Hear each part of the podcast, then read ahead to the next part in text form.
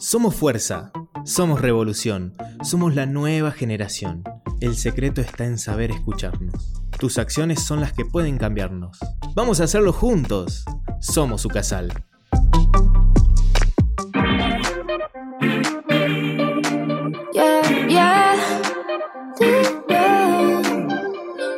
Bienvenidos a Somos, el primer espacio de Ucasal donde hablaremos sobre la actualidad y dialogaremos sobre nuestro lugar en el mundo. Mi nombre es Beatriz Guzmán y junto a Carolina Pérez y Álvaro López los vamos a acompañar en estas reflexiones del día a día. Somos como vos. Recuerden que pueden contactarnos mediante Instagram en arroba somosucasal para que podamos estar un poquito más cerca tuyo. Si te perdiste alguno de nuestros programas, podés escucharnos en radioucasal.com.ar o buscarnos en Spotify como Somos Ucasal. Si te tengo, si te pierdo. Baby, dame más de lo que te pido. Hola a todos, bueno yo soy Álvaro, hoy vamos a presentar a un gran artista al cual admiro mucho, pude compartir algunas charlas interesantes con él previa a la radio. Él es Nico Picato, es artista urbano, dibujante y pintor. ¿Cómo estás Nico? Hola, ¿qué tal Álvaro? ¿Qué tal chicas? ¿Cómo están? Gracias por la invitación. Bienvenidos sean estos espacios para el arte, para la cultura. Un placer tenerte acá en este estudio. Muchas gracias. Sí, es la primera vez que contamos con un artista, un pintor, es propiamente dicho, que nos va a contar un poco sobre su trayectoria y también sobre las novedades ¿no? que, de las pinturas y todo. Claro, ¿cómo se inició en esto? ¿Cómo, Sí. cómo te dedicaste a esto? ¿Cómo decidiste iniciarte en, e- en este camino? Bueno, mira, esto te das cuenta cuando tus parientes empiezan a decirte, ah, ahí está el artista de la familia. Entonces ahí te das cuenta que, Sí, que sos el artista y ya no, te- ya no hay vuelta atrás, ¿visto? claro. Pero digamos que para tener así una fecha o aproximada de cómo fue, yo entré mucho por el cómic, por lo- los cómics de la época, Sí. eh, D'Artagnan, todas esas que andaban, vos ibas a las peluquerías y estaban dando vueltas ahí, o, mi, o mi viejo compraba, o mi vieja. Entonces ahí me empecé a entusiasmar con los dibujos, con la historieta. Después hice, me gustaban también las historietas cómicas. Y bueno, empecé a copiarlos, a copiarlos, este, a los personajes más trascendentes, los caballos, las batallas que había ahí en esa, esas revistas. Y bueno, y así me enganché. Y después tenía un, tío que era artista, su mujer también artista plástica. Ellos me han regalado la- los primeros eh, materiales que ya eh, tienen que ver más con la, con la pintura artística, que son los Sí. óleos, las pinturas, todas esas cosas. Y bueno, y ahí entré a esa etapa de la pintura de caballete, de la pintura artística. Vos hoy, ¿con qué tipo de materiales preferís trabajar? En el taller laburo con pintura acrílica sobre tela y después la tinta sobre papel. Esas, esas dos cosas son los materiales que hoy uso y donde realmente puedo eh, volcar toda La creatividad. Toda la creatividad, sí. ¿Y sos de copiar o más bien la creatividad viene de vos mismo y vas viendo qué hacer? Mira, es muy curioso eso de, de dónde vienen las cosas. La creatividad hay que alimentarla, eso está claro, eso le pasa a todos los artistas y eso se, se alimenta a través de la bohemia, en mi caso. La bohemia es eh, juntarse, hablar, hablar de música, hablar de poesía, eh, hablar de todas las cosas que nos interesan a los artistas, la lectura, eh, el buen cine, todas esas cosas van alimentando tu creatividad. El artista, pues yo considero que es un medium. O sea, vos estás con un material para expresar y, y algo viene que, que alguna fusión astral, Se, como se te, se te prende el foco. Se prende el foco. Exactamente. Pero cuando no hay electricidad, no sé. Cuesta, no- me imagino que no siempre de- debe ser fácil, ¿no? Crear y, y tratar de plasmar en dibujo o en el acrílico todo lo que vos te imaginaste. Sí, sí, sí. Eh, hay días que no sale nada o que vos crees que no sale nada. Entonces esas cosas se van archivando y en algún momento las ves, volvés atrás y las ves y decís, ah, no estaba tan mal. Claro. O sea que también tiene que ver la cuestión emocional, ¿no? O sea, Uno es muy autocrítico a veces con sus cosas. Sí, ¿no? sí, sí, yo sí soy muy autocrítico en- con mis trabajos. Soy Sí. muy autocrítico a veces, pero para la vida diaria no. Y el, Soy un Claro. desastre. y el arte también, el proceso creativo es atemporal. No hay una, una regla, un, un guion que seguir. Sí, sí, bueno, eh, hay veces que tenés que hacer cosas a pedido y el tema es sentarse, es como dicen, eh, 80% de transpiración y 20% de inspiración, eso es real. Sí. Eso es real. Totalmente. ¿Y buscar tu estilo fue algo que te costó? Eh, ¿O cómo fuiste encaminándote con eso? Mira, encontrar el estilo yo creo que es el, el principal problema de todo artista. Sí. En la música, en la Totalmente. pintura. Totalmente. Poder conocerse, encontrarse con uno mismo Exactamente. es lo, lo más difícil, creo, ¿no? Claro, que te identifiquen con tu obra. A mí me pasó varias veces de querer haber encontrado el estilo, Sí. ¿entendés? O sea, dije, bueno, ahí está, llegué, esto es. Y después te das cuenta que no, que no era eso. Era un paso más en el claro, proceso. Claro, exactamente. ¿Y ahora vos estás contento con tu estilo, con el que tenés ahora? ¿Te sentís conforme? Sí, sí, sí, sí. ¿Con qué escuela te identificás más? ¿Sos más surrealista? Mira, a mí me gusta, es- sí, exactamente el surrealismo, me gusta también el, eh, lo que es este, la técnica, eh, me gusta el expresionismo, ¿no? que se note la pincelada. Sí.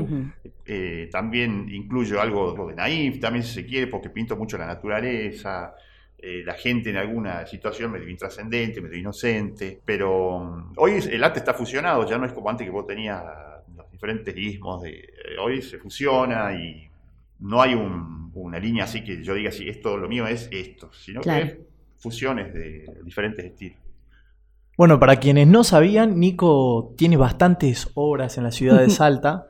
Justamente acá abajo del puente que pasa por la autopista de la circunvalación, Sí. hay un mural de él. Eh, contanos un poco, Nico, sobre ese proceso. ¿Vos elegís los lugares? ¿Cómo es el proceso para, para poder pedir permisos? ¿Se necesitan permisos? Eh, bueno, mira, primero la, la obra esa que está acá, en el puente, antes de ingresar acá a la, Sí. a la Católica, es una pegatina. Eh, la pegatina es una, una manifestación urbana que eh, justamente es papel pegado. En el caso este, que es muy grande, tiene 3 metros por, por 3, Sí, es yo enorme. lo dividí en 6 partes y después, bueno, vengo en horarios nocturnos, donde, donde hay poca movilidad, donde puedes trabajar tranquilo. Entonces voy y voy haciendo como un rompecabezas, lo voy pegando. El permiso, te lo debo. Es una atribución. Sí, a veces sí, a veces sí, qué sé yo, para evitar problemas, ¿viste? pero por lo general se hacen paredes que, que son como anárquicas, digamos. Ujú. Paredes donde están olvidadas o ya están a punto de destruirse, que nadie las tiene muy en cuenta, entonces no pasa mucho, digamos. Aparte ese puente está con un montón de afiches, un montón de obras creativas, Sí, grafitis y sí, cosas, sí, entonces como que ya está puesto como para que artistas vengan y lo intervengan. Vos sabés que ese puente, yo pinté, sí, ya con otra Ujú. técnica, hace, no sé si ustedes se acordarán, hace como en el 2008 lo pinté. Era Ujú. una mujer que representaba a la madre tierra y que estaba bajo tierra y que le salía un- una flor así, había un tipo todo, el mundo todo devastado. Eh, ese fue el primero que había, estaba todo gris. No había, Claro. nada, no había nada, ahí estaba solo, yo ahí pintando. y Después, bueno, eh, una acción hace como un efecto dominó, Claro. empieza a ver este... eh, Comienzan a seguir todos Claro. los demás.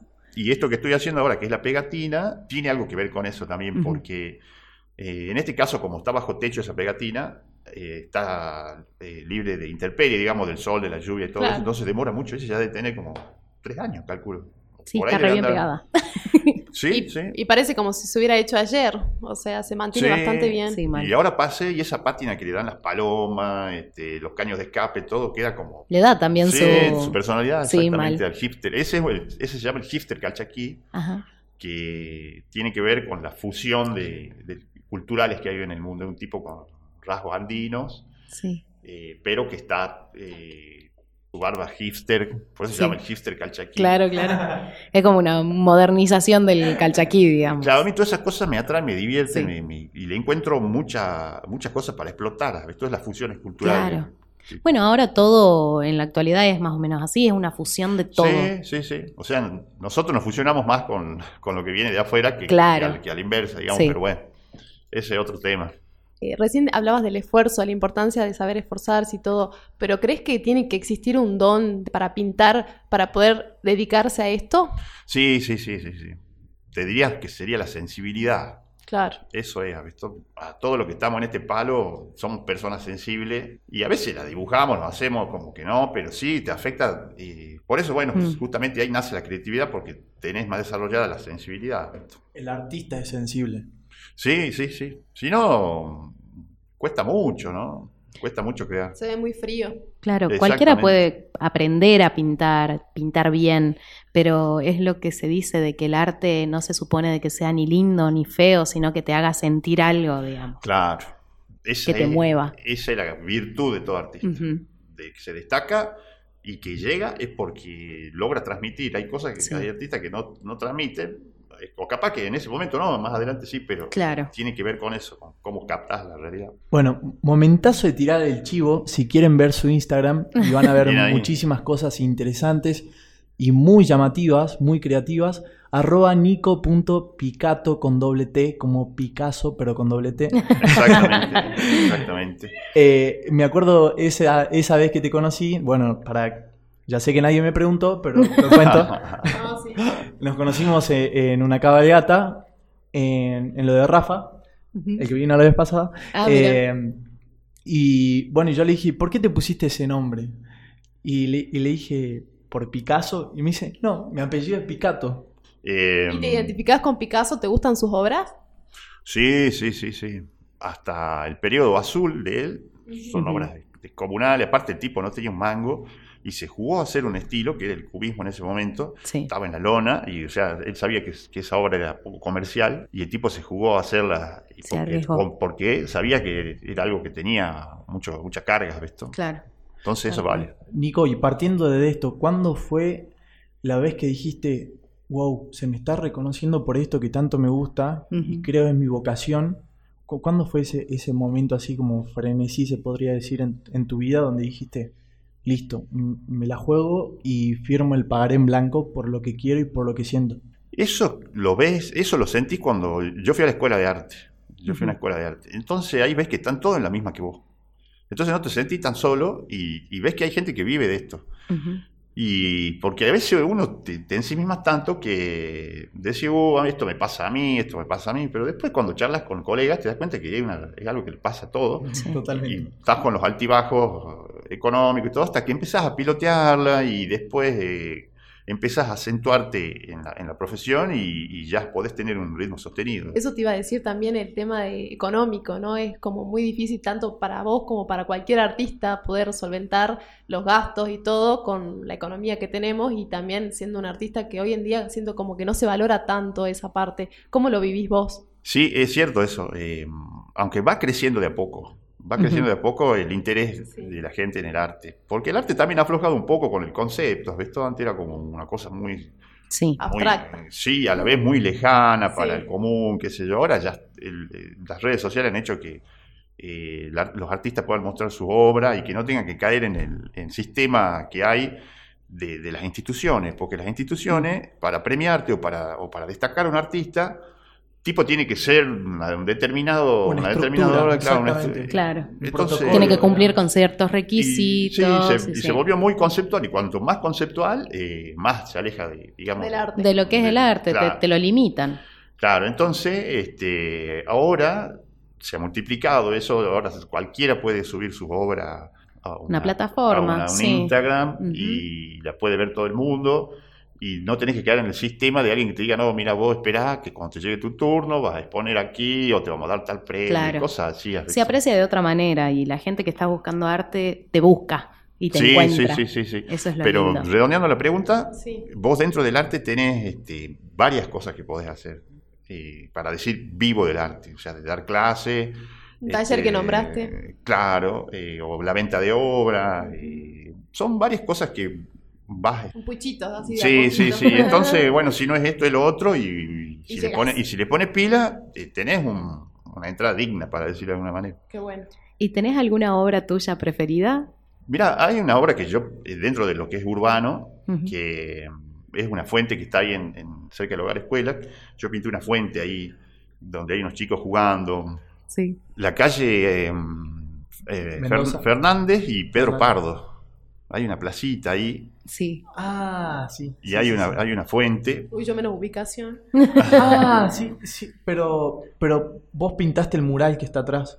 Claro, ahora hay otro mural al costado. Ajá. Ese no. El que está justo en la esquina de la casa es una fuente Sí.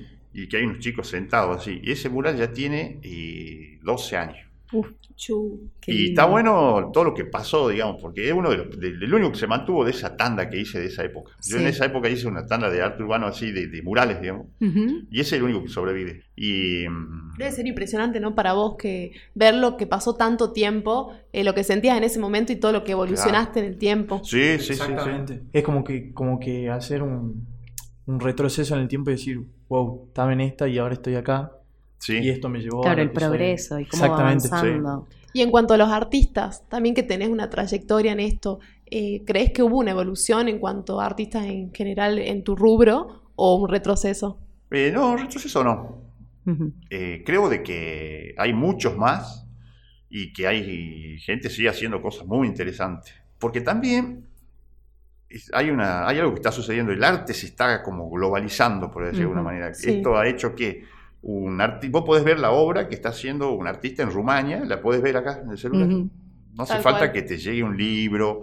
Yo, eh, cuando yo era chico, la única manera que vos tenías de ver, eh, si no tenías la oportunidad de viajar, de ver cómo era la, Louvre, cómo era este, la Capilla Sixtina, todo Sí, eso era a través claro. del libro. Claro. No tenías esa facilidad de meterte a YouTube y, y poder Claro, ver ahora todo. hasta tenés el Google Maps que podés entrar a la es, Capilla claro. Sixtina, podés ver todo. Sí, y además pienso que también el, el arte es bastante subjetivo, ¿no? O sea, la frase esa para los gustos, los colores. O sea, sobre gusto no hay nada escrito y creo que siempre va a haber algo para, para cada Para cada persona. uno, claro. Exactamente. Sí, sí, sí. Vos cuando haces tu trabajo, puede haber 40 millones de artistas, pero tu obra nunca se va a parecer a la, a la de otra, de otro, Claro. de otro artista, ¿no? No se va a parecer nunca. Eh, por más que uses hasta las mismas técnicas, todo, siempre hay algo que... Es lo que pasa con esos diferencia. imitadores de obras de arte, viste, que, que hay un montón de películas Sí, que hacen sí, de sí. que el movimiento de pincelada y que las tienen que ver a, a cada una de las obras para ver si son postas de ese artista. Es muy bueno porque es un algo súper minucioso. Sí, sí. Es como la firma, la pincelada es como Claro, la firma. tal la cual. textura que dé. Nico, y contanos un poco más. eh, ¿Te dedicas simplemente a hacer murales o te- tenés, tenés otro tipo de, de trabajos que, que apuntan al arte? Mira, todo lo que yo hago está relacionado a- a- al arte, digamos. O sea, eh, con mis trabajos de, de arte urbano, con, hago los, los dibujos, la pintura, eh, todo eso. La escultura no la trabajo, en algún momento sí, pero ahora está como ahí quieta nomás, pero sí, sí, todo, todo es relacionado a eso. Y si viene un cliente y te dice que en base a una historia vos hagas una pintura, ¿lo haces? Y sí, sí pasa esas cosas. Y bueno, y todo Debe ser muy fuerte. el mural tiene mucho de eso. Y hay gente que por ahí te encarga un trabajo de mural y bueno, surge como una cuestión así de que yo te pago a vos para que me haga, entonces haceme lo que yo quiero y bueno, ahí hay Ah. como un tire y afloje, Claro. esto tenés que charlarlo porque si no se va mucho, yo no puedo imaginarme Exactamente lo que quiero. lo que el otro tiene en la cabeza y entonces, pero bueno, también depende cómo estás, este, en qué situación estás de- del mes y hay que pagar muchas cuentas, hay que hay que hacerlo y bueno, hay que hacerlo. Por ahí, estas carreras no son tan incentivadas, eh, sobre todo la vida del artista es bastante difícil, complicada. Recién hablaba sobre que hay que tener cierto tipo de sensibilidad y creo que esa sensi- sensibilidad también se denota ¿no? en, en la idiosincrasia del artista en cuanto a la aprobación, por ejemplo, de la familia o de los amigos, porque yo también tengo artista, artistas amigos que, que también como que les costó esa parte. ¿Vos tenés algún tipo de mensaje para darles a, aquella, a aquellos jóvenes que, que están terminando de sentirse identificados y por ahí dudan en su, en su llamado? O sea, siempre yo cuando me pongo a pensar en esa pregunta que vos me haces, siempre termina en trabajo. ¿no? Hay, que, hay que trabajar, trabajar y, va, y te va a llegar, digamos, el momento. Eh, Porque de chico, o sea, cuando recién empiezas es difícil darte cuenta si sí o si no. Pero es una profesión que te puede dar muchas satisfacciones y que si tenés una beta o que tenés ahí alguna forma de expresión que, que vos notés que, que te da eh, eh, bienestar y que estás bien con eso, eh, hay que apostarle a eso. Hay que apostarle a eso, a estar bien sobre todo. Sí, y en todas carreras el camino nunca fue fácil, pero bueno, esto de la, práctica hace al maestro y el esfuerzo. Exactamente. Claro, ¿no? Y también todo. tener un entorno que nos apoye. Sí. Porque muchas veces esto de que no está tan incentivado el tema artístico, el tema creativo, no, mejor vamos por lo seguro, anda a estudiar abogacía. Claro, Eh, exactamente. es la- Que se la entiende la preocupación en casa, pero, Sí, claro. pero obviamente es también incentivando esto, es como que uno va a llegar también a completa- completarse con uno mismo. Sí, y lo importante de la familia y el rol que juega la familia y, y- y que en tu caso formó como una base sólida, se podría decir, ¿no?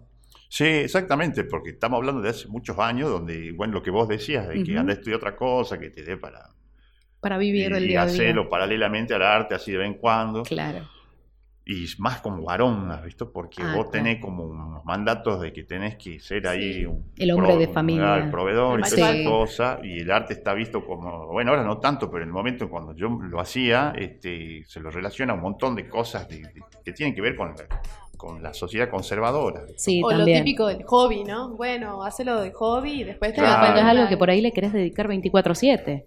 Claro, sí, sí, sí, sí. Buenísimo, y con estas palabras también vamos cerrando. Nos despedimos por hoy, pero queremos seguir reflexionando con vos y compartir las cosas lindas que nos brinda el mundo. Muchas gracias, Nico, por participar, por formar parte de este gran programa, que lo hacemos a pecho. Ah. también, Así también. que no te olvides que también nos podés escuchar por la plataforma Ducasal en Classic Hits y en Spotify. Nos escuchamos en el próximo Somos.